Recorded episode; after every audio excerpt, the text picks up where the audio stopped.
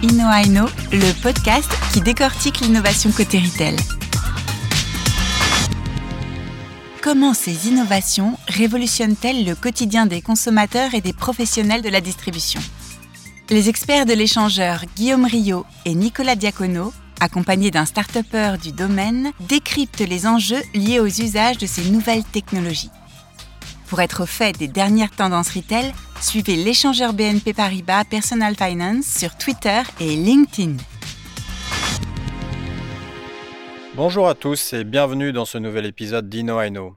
Aujourd'hui, nous allons aborder le sujet de la santé connectée.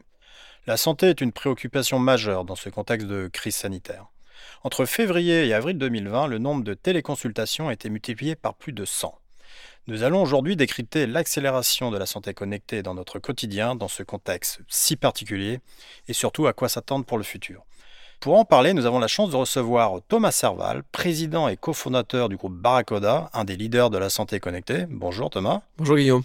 Et aujourd'hui, notre expert Nicolas Diacono est malheureusement pas présent. Je tiens à vous rassurer que Nicolas est en très bonne santé. Il est devenu l'heureux papa d'une petite fille et nous en profitons justement pour le féliciter. Thomas, aujourd'hui on va évoquer la santé connectée. Pour beaucoup euh, dans l'esprit collectif, la santé connectée c'est la télémédecine. Est-ce que pour toi la santé connectée c'est essentiellement la télémédecine? Alors non, pas du tout en fait. Euh, la santé connectée, euh, si on réfléchit bien, être en bonne santé, c'est pas seulement se soigner c'est surtout éviter d'avoir besoin d'aller chez le docteur. Et donc la santé, moi, la manière dont je la vois, c'est d'abord et avant tout une manière d'être en équilibre avec son corps et avec son environnement. Donc être en bonne santé, ce n'est absolument pas de la télémédecine seulement. La télémédecine participe à la santé connectée, mais c'est qu'une toute petite partie. En amont, on a toute la partie prévention, comment on reste en bonne santé. Et puis après, effectivement, il y a la partie santé, le diagnostic, qu'est-ce que j'ai? Si jamais j'ai un dysfonctionnement, qui peut pas nécessairement être un dysfonctionnement médical. Et puis après, il y a toute la partie curative, comment je fais pour me soigner, les médicaments, les bons exercices. Et donc en fait, la santé connectée, c'est tous les mécanismes qui vont pouvoir capturer de l'information pour pouvoir poser un diagnostic, tous les éléments et toutes les informations qui vont permettre de mieux se soigner, et en amont, toutes les informations qui vont nous permettre d'éviter de tomber malade. Justement, la récolte d'informations, ça m'intéresse. On parle beaucoup d'objets connectés, on parle même d'Internet des objets, ou même l'intelligence des objets connectés. Moi, je vais te parler d'Apple. Tu sais très bien que le 15 septembre 2020, Apple a annoncé une nouvelle fonctionnalité sur son Apple Watch, où maintenant on est capable de connaître ton taux de saturation en oxygène.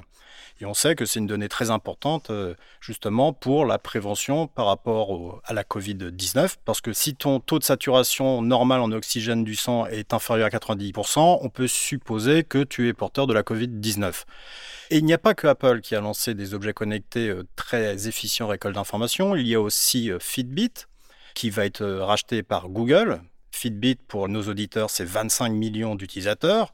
L'Apple Watch, j'ai oublié de le mentionner, c'est 80 millions d'utilisateurs. Et dernièrement, Amazon a lancé un bracelet connecté avec différentes fonctionnalités de récolte d'informations qui s'appelle Halo. Par rapport à ces objets connectés, est-ce que tu penses que demain, ces objets pourront être vecteurs de récolte d'informations fiables en termes de santé? Effectivement, il y a profusion de nouveaux sensors. Nous, on appelle ça des sensors. C'est des outils qui vont utiliser des nouveaux composants électroniques qui vont capturer de l'information, digitaliser cette information, puis l'envoyer vers euh, des bases de données à distance ou locales qui vont faire tourner des algorithmes euh, de machine learning qui vont permettre de poser soit des diagnostics, soit au moins des systèmes d'alerte. Et donc, nous, on croit beaucoup à euh, la transformation du monde de la santé à partir de ces nouveaux sensors, de ces nouveaux outils qui vont capturer de l'information.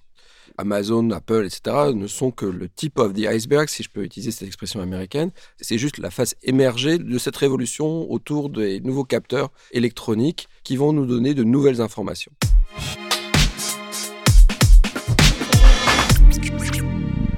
Je vais juste euh, revenir sur la récolte des informations. Quel type de récolte d'informations? Par exemple, l'Apple Watch est capable de connaître notre rythme cardiaque, notre, je viens de l'évoquer, saturation en oxygène, le trouble respiratoire, voir l'état mental et notre pression sanguine. Donc c'est quand même des données euh, super précises. Hein. En fait, à partir de ces sensors, c'est comme si on ouvrait à l'être humain de nouveaux sens. Et à partir de là, on est en train de trouver des corrélations ou des causalités entre ce que ces sensors mesurent d'une manière digitale et des états physiques. C'est-à-dire qu'effectivement, on va mesurer euh, des grandeurs euh, électroniques qui vont être corrélées ou qui vont être liées à un taux d'oxygénation dans le sang, à une vitesse de battement cardiaque, etc. Et donc, petit à petit, on crée ce que nous, on appelle des index, qui sont des nouvelles mesures d'éléments physiques des êtres humains qu'on va corréler de plus en plus à des éléments de la santé ou des symptômes des êtres humains. Mais il faut faire attention au degré de maturité, en fait, euh, dans la connaissance entre le sensor lui-même et le diagnostic qui est posé. C'est pour ça qu'il faut être très modeste et à la fois très, très, je veux dire, optimiste sur le fait que peu à peu, on va donc détecter de nouveaux signaux et que ces nouveaux signaux vont nous permettre de détecter de nouveaux symptômes, ou en tout cas de détecter électroniquement des symptômes que jusqu'à présent seul le, médecin savait détecter avec des objets qui étaient beaucoup plus restreints dans leur euh, accessibilité, qui était le stéthoscope du médecin. Euh, Justement, ça, ouvre une brèche énorme pour la télémédecine, pour sa démocratisation, sachant que ces objets connectés, je parle de l'Apple Watch, mais ça pourrait être aussi via une caméra. Hein. maintenant, il y a des sociétés comme eVision en France ou comme Bina AI qui, via une simple caméra, sont capables de détecter ton taux de saturation en sang, ton rythme cardiaque, et ça peut être un très bon complément pour la télémédecine, parce que comme tu l'évoquais, le médecin jusqu'à maintenant a besoin de ces appareils, un stéthoscope, etc.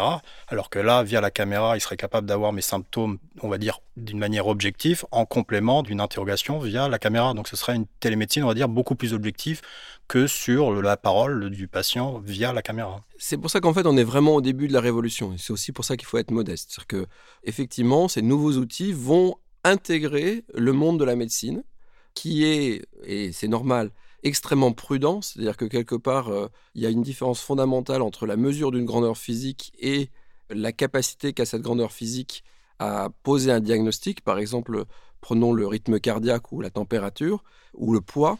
Il y a des objets fiables sur lesquels on sait que si on se pèse trois fois de la même manière, on va avoir trois fois le même poids et des objets beaucoup moins fiables. On le voit par exemple avec les thermomètres qui peuvent être mmh vendus aujourd'hui, qui ont des marges d'erreur assez significatives.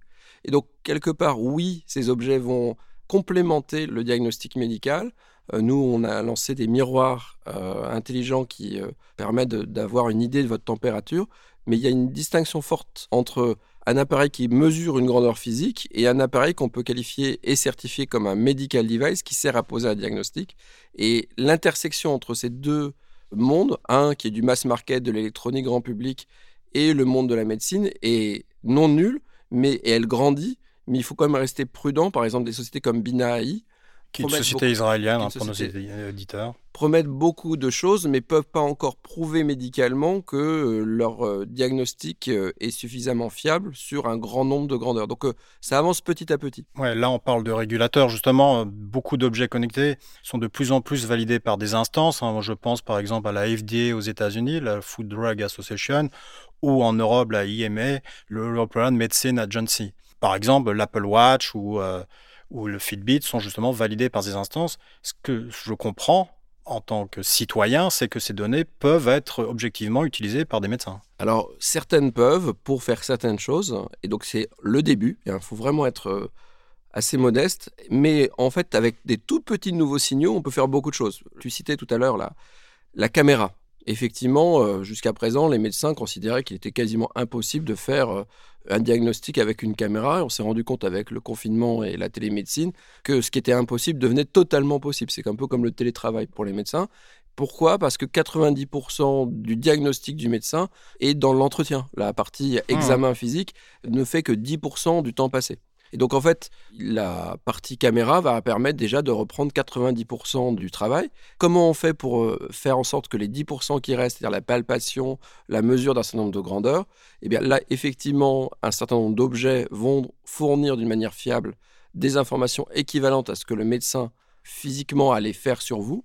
Et on est en train, je pense, dans les 3 ou 4 prochaines années, de pouvoir euh, avoir des objets au quotidien qui vont pouvoir reprendre euh, la plupart de ces palpations et de ces mesures de grandeur physique à distance. Et c'est ça le débat qui est intéressant, c'est qu'on a des objets connectés qui sont de plus en plus fiables. Comme tu dis, il faut rester euh, prudent, hein, on est d'accord.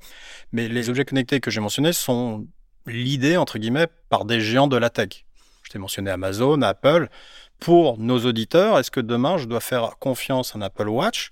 Ou à un Amazon Halo, ce fameux bracelet Parce qu'il faut savoir, peut-être tout le monde ne le sait pas, mais c'est que Amazon a développé son entité de santé en parallèle, tout comme euh, Apple. Il commence à créer des cliniques. On sait qu'Amazon développe la télémédecine pour ses employés. Ils ont racheté une société dans la pharmacie qui s'appelle PillPack. Ils sont aussi dans la recherche contre le cancer. On peut imaginer très bien que demain, Amazon, Amazon Prime, instaure Amazon Prime Life et tu auras la téléconsultation, des données fiables via ton bracelet Amazon et ils seront gérants plus ou moins de ta santé. Je dis pour Amazon, mais ça pourrait être aussi bien pour un, Alphabet, euh, un Apple, etc. Qu'est-ce que tu en penses? Est-ce que les pouvoirs publics ont pris conscience de ça? Alors, je pense que d'abord ce que tu dis est tout à fait raisonnable. Pour euh, toutes les GAFA, en fait, la santé, c'est une sorte de territoire de conquête et de croissance. Si on regarde, Google euh, se nourrit largement de la publicité, Amazon du e-commerce. Euh, si tu veux te dire quelle est la, prochaine grande euh, grand terrain d'expérimentation, c'est clair que le domaine de la santé, qui aux États-Unis est beaucoup plus développé et très très gros en coût, est un domaine de croissance énorme pour ces gens-là et c'est devenu une priorité stratégique. Après, est-ce qu'il faut laisser ces monopolistes ou ces quasi-oligopolistes prendre pied sur la santé et notamment acquérir cette donnée? Alors, je voudrais quand même faire un petit peu une pause sur ça. En fait, d'un côté, on a parlé de la télémédecine, et de l'autre côté, on a ces objets du quotidien. Alors, c'est différent, les objets du quotidien et la télémédecine, puisque, comme je l'avais expliqué au départ, la télémédecine, c'est une toute petite partie finalement de la santé connectée. Ce que vont permettre ces objets du quotidien, c'est d'apporter au médecin ou à la personne qui va poser un diagnostic, qui sera peut-être pas nécessairement un médecin, des éléments nouveaux sur le comportement des gens au quotidien. Quand on va voir un médecin, on prend une photo de vous à un instant donné. Et donc, il vous interviewe pour savoir ce que vous avez fait. Ce ça. Si automatiquement des objets mesurent ce que vous avez fait et se souviennent de choses que vous pouvez avoir oubliées tout à fait naturellement, là, vous apportez une nouvelle source d'information. Et nous, on appelle ça la médecine longitudinale. C'est une des choses que Barakoda euh, développe euh, d'une manière assez transverse aujourd'hui. Ça, ça va ouvrir de nouveaux champs de découverte sur les maladies et des nouvelles manières d'éviter de les attraper. Et donc aujourd'hui, les GAFA vont rentrer dans le domaine de la médecine plutôt sous l'angle des objets du quotidien qui vont intégrer de nouvelles informations et donc leur permettre d'avoir un avantage concurrentiel pour poser, on espère, pour nous en tout cas, de meilleurs diagnostics. Alors est-ce que, et c'est la deuxième partie du débat, est-ce qu'il faut laisser ces gens-là prendre pied en utilisant les milliards qu'ils ont gagnés ou qui continuent à gagner dans le domaine du e-commerce ou de la publicité sur ce domaine de la médecine?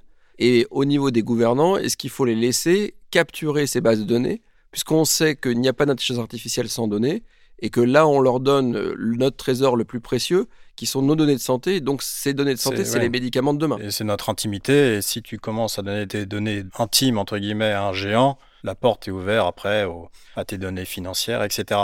Mais c'est vrai qu'il y a des terreaux qui sont plus ou moins ouverts pour l'intrusion des GAFA dans notre vie privée et dans notre santé, en particulier aux États-Unis où on sait que le système de couverture sociale est, très faible, voire parfois inexistant, et Amazon va vouloir s'engouffrer là-dedans dans la mesure où ils travaillent déjà sur une assurance santé euh, pour leurs collaborateurs, pour les PME sur leur marketplace et demain pour leurs clients. Donc il y a aussi, et peut-être en Europe ça ne fonctionnera pas du tout parce qu'on a quand même un pouvoir public encore très très fort, mais c'est vraiment des, questions d'éthique très intéressantes.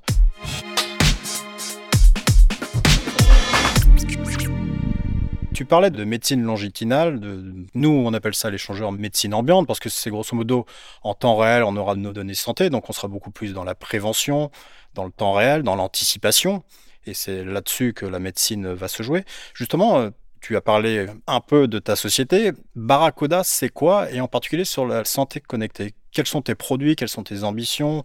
Quelle est votre vision? Barakoda, c'est d'abord un groupe français. On est un peu plus de 160 collaborateurs de 16 nationalités différentes et on est dans le domaine qu'on appelle nous la daily health tech, c'est-à-dire qu'on on invente ou on réinvente les objets du quotidien pour nous permettre justement de poser ces nouveaux types de diagnostics et de prévenir les maladies les plus communes, en s'attaquant d'abord à la partie euh, la plus simple et la plus impactante, qui est l'hygiène au quotidien, c'est-à-dire euh, se brosser les dents tous les matins. Il faut savoir que dans les pays émergents, 80% euh, des causes d'absentéisme pour les enfants, c'est les problèmes de dents. Je pense à Colibri. Alors ça, c'est Colibri. On s'intéresse à un diagnostic et au hub euh, du quotidien de la médecine avec euh, une société qui s'appelle CareOS et un miroir qui sera présent en permanence dans la salle de bain et pourra poser des diagnostics. Par rapport à ce que tu disais sur euh, la médecine ambiante, en fait, dans la vision qu'on a, la médecine longitudinale, c'est au contraire la médecine de temps long. C'est-à-dire que on n'oublie rien, on te regarde tous les jours, et la plupart des maladies, je prends la carie que je connaissais bien, mais la plupart des cancers de la peau, des choses comme ça, sont des maladies d'évolution lente, où en fait ce qui manque le plus, c'est de te regarder tous les jours de la même manière pour voir si ton corps évolue et tirer de cette évolution des alertes si l'évolution est euh, non normale. Et donc, on, nous, on s'intéresse à ce qu'on appelle des index. Donc, on crée, grâce aux nouveaux sensors et à l'intelligence artificielle, de nouveaux index qui vont nous permettre de mesurer des grandeurs physiques qu'on appelle biométriques. Mmh. Et ça, eh ben, ça va nous permettre de prévenir des maladies. Donc, euh, aujourd'hui, Barracoda, c'est plusieurs lignes de produits. La brosse à dents avec Colibri, qu'on peut retrouver euh, sous la marque Colgate dans la plupart des Apple Store. Matteo Balance, qui est une une balance connectée qui se cache dans votre tapis de bain et qui vous permet de suivre l'évolution de votre poids sans plus jamais avoir besoin de vous peser. Et donc le fameux miroir qui va faire à la fois le diagnostic de la peau, le suivi d'un certain nombre de grandeurs biométriques. Et puis maintenant, on s'intéresse, parce que le Covid oblige, également au lavage de mains, qui avec le brossage de dents fait partie euh, des règles de l'hygiène au quotidien. Et en fait, on s'est rendu compte que les gens ne se euh, lavent pas bien les mains, on le voit au quotidien, parce que c'est la première euh, manière de se, de prévenir le Covid. Aujourd'hui, on pense que, euh, j'ai vu une étude qui disait que si on se lavait les mains 7 fois par jour, 90% des maladies dans le monde seraient évitées. Et ah donc, euh, si on trouve les moyens et les bons leviers pour que vous vous lavez les mains tous les jours, on aura un immense impact sur les gens. Et donc, on mesure. Et puis, la deuxième partie de Barracoda, c'est on te motive, on vous motive en tant qu'utilisateur à faire les choses. Donc avec la gamification, l'engagement, mais aussi avec des choses pour les adultes, qui est de donner de l'information, qui est euh, de pouvoir montrer qu'on vous suit et que vous progressez. Mais c'est intéressant ce que tu dis, parce que tu couvres vraiment tous les pans de, on va dire, notre vie quotidienne, et en particulier euh, sur l'hygiène, la santé, etc. Tu n'as pas parlé du troisième point, j'ai envie de dire, c'est tu as beaucoup de données. Est-ce que tu travailles déjà avec des institutions médicales, justement, parce que tu récoltes tu analyses, tu suis, mais par rapport au corps médical, tu peux nous en parler peut-être Ou c'est des projets en cours? Absolument, on travaille avec euh, des dentistes pour les dents, des dermatologues pour la peau, enfin, on travaille avec différents spécialistes. Plusieurs remarques sur ça, c'est que on est d'abord des geeks qui rencontrons le domaine de la médecine plutôt que des experts médicaux qui rencontront euh, le domaine de la donnée. Donc nous, on comprend l'intelligence artificielle, on comprend euh, la collecte automatique de données, les objets connectés.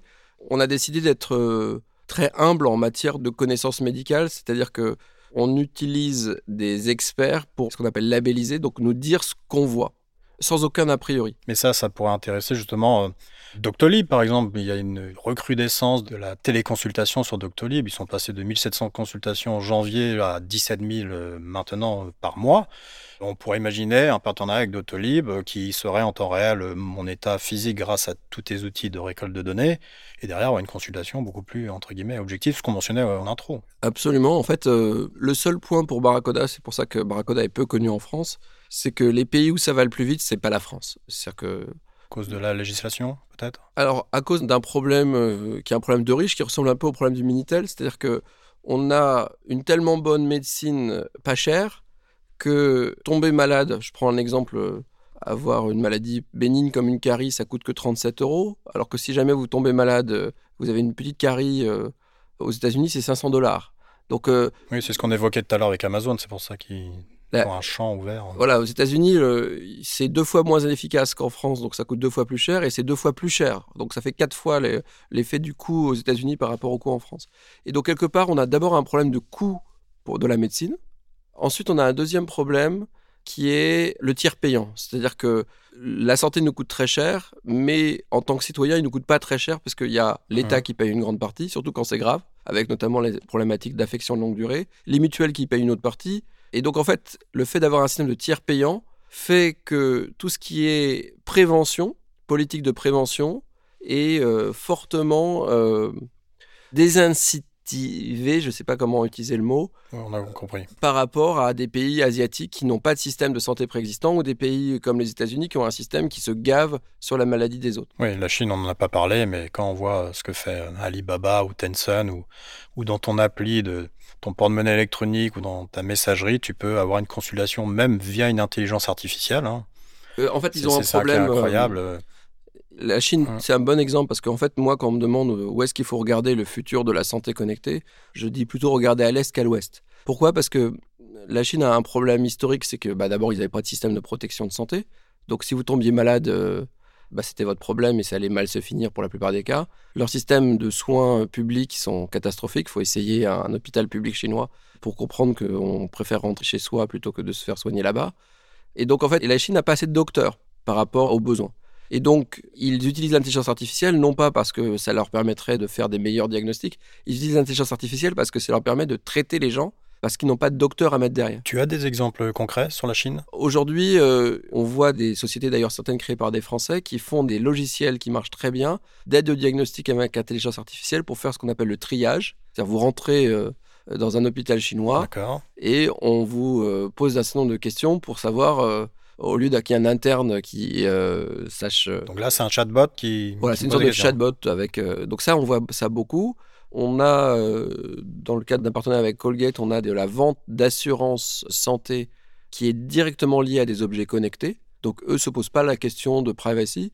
Du moment que les données quittent pas la Chine, ils vous donnent euh, toute une série d'objets connectés qui remontent de l'information et qui, euh, derrière, sont reliés automatiquement à des, à des intelligences artificielles et vous remboursent vos frais de médecine. Donc eux sont beaucoup plus avancés sur, un, le déploiement des objets et deux, l'intégration de l'assurance santé dans le dispositif qui est quand même aujourd'hui un tabou absolu dans le monde européen puisque hmm. on n'autoriserait pas la tarification liée à la condition. Ça tombe bien, tu parlais du futur, c'est la Chine justement, c'était ma dernière question par rapport au futur. Ce modèle chinois ou ce modèle américain qui est en train de se construire, ce modèle français qui, bon, justement, par rapport à l'innovation, freine un peu. Parmi ces trois modèles, lequel va rester, lequel va préempter la santé de demain? C'est quoi ta vision, allez, on va dire, à 2-3 ans et voire plus? En fait, euh, on en est encore à la création des fondations. Donc nous, ce qu'on pense aujourd'hui, c'est qu'il va falloir qu'en Europe, aux États-Unis et en Chine, établissent peu à peu des standards, on l'a vu sur la publicité, etc., des standards qui vont permettre aux objets de santé d'échanger entre eux et aux objets de santé d'être interopérables. C'est la proposition qu'on est en train de faire, nous, avec ROS, qui est notre euh, operating system pour la salle de bain qui va remonter toutes les données de santé. Alors interopérable pour nos auditeurs Interopérable, c'est de faire en sorte que les données que vous allez capturer sur votre balance puissent parler aux données que vous allez capturer avec euh, votre analyseur de peau qui vont être euh, liées à, aux données sur votre respiration. Donc en fait, aujourd'hui, chacun des objets, prenons les objets euh, classiques, il renvoie au mieux des données à un cloud ou à un téléphone donc à un endroit, et ces mmh. données sont stockées en silo. En silo, ouais. Et donc quelque part, si vous regardez ça d'un point de vue euh, du consommateur, ben non, en fait, euh, votre poids va être lié à votre alimentation, va être lié à beaucoup d'éléments qui sont interdépendants. Cette connexion, le médecin peut le faire par l'interrogation, mais aujourd'hui, elle n'est pas faite. Et donc, si on veut progresser dans la médecine, il faut déjà permettre aux données de se parler entre elles et de s'échanger entre elles pour que demain, avec l'aide du corps médical et des ingénieurs d'intelligence artificielle, on puisse commencer à faire de la médecine longitudinale et faire de la prévention. Et ça, pour moi, c'est cette interopérabilité et ce stockage des données, il va se faire dans des référentiels juridiques et culturels qui vont être très différents d'une zone géographique à l'autre. Il y aura le modèle européen qu'on espère euh, pouvoir développer avec euh, le contrôle total par l'individu de sa donnée, le modèle américain qui est un contrôle hybride entre euh, mmh. le payeur et l'utilisateur, euh, le payeur pouvant être l'assureur, euh, et le modèle chinois euh, qui n'est pas encore vraiment très clair, mais qui va être probablement être fortement géré par les équivalents des GAFA en Chine. On parlait justement de centralisation des données. Est-ce que la réponse, ça serait pas celle d'Elon Musk, tu sais, qui a annoncé via sa société Neuralink d'avoir une puce qu'on intégrerait dans ton cerveau? Et selon ses dires, ça serait le Fitbit de demain. Alors moi, je crois pas du tout. Je pense que la promesse de Neuralink, elle est quand même plutôt liée aux interfaces. On se rend compte que la tendance de l'électronique aujourd'hui, de l'informatique, c'est que l'utilisateur est de plus en plus feignant et il doit gérer des choses de plus en plus compliquées puisque tout est connecté. Et donc pour gérer cette complexité, on a essayé euh, le toucher, enfin on a essayé le clavier, c'était compliqué, puis après le toucher, la souris, mais ça prenait beaucoup de temps quand les sujets étaient compliqués. Et donc, c'est vrai qu'avoir un lien direct au cerveau pour pouvoir euh, expliquer qu'on veut ouvrir les fenêtres, prendre sa douche, euh, c'est quand même plus pratique que de faire 25 euh, scénarios. Sans contrôler à distance, entre guillemets, mais simplement en tant d'être récepteur et récolte d'informations en temps réel. C'est-à-dire que cette puce, elle saura euh, si tu as une tension musculaire, tu es nerveux et tu n'as même pas à réfléchir à regarder ta montre, c'est que les données sont retranscrites automatiquement sur un cloud géré peut-être par Elon Musk ou autre. oui, je comprends ce que tu dis, mais en fait, on n'a pas vraiment besoin de ça. C'est hein. terrifiant. hein, mais... C'est terrifiant, mais on n'a pas Mais besoin de ça. c'est c'est un peu, c'est ce qu'il a dit. Hein. Moi, j'invente rien. Mais je- enfin, nous, on pense que les technologies que les gens vont utiliser massivement vont être des technologies euh, non invasives. Donc, en fait, ce que tu viens de décrire, euh, moi, je peux avoir à peu près la même information avec les technologies qu'on déploie dans nos miroirs connectés. C'est-à-dire qu'avec une caméra, je peux connaître ton rythme cardiaque, euh, ton agitation, etc. Et j'ai pas besoin de te faire installer quoi que ce soit. Le jour où tu auras une puce qui créera une interface entre toi et, et un système, le problème, c'est qu'il est très peu probable que même ton cerveau est pas capable de diagnostiquer quels sont tes problèmes. Il comprend que tu as mal quelque part, mais le diagnostic, il est fait à partir d'une observation extérieure. Donc je ne suis pas convaincu sur. Je sur suis rassuré par ta réponse. Très bien. Merci à toi Thomas pour ces brillants éclairages. Merci à nos auditeurs et je vous dis à bientôt pour un nouvel épisode d'Ino et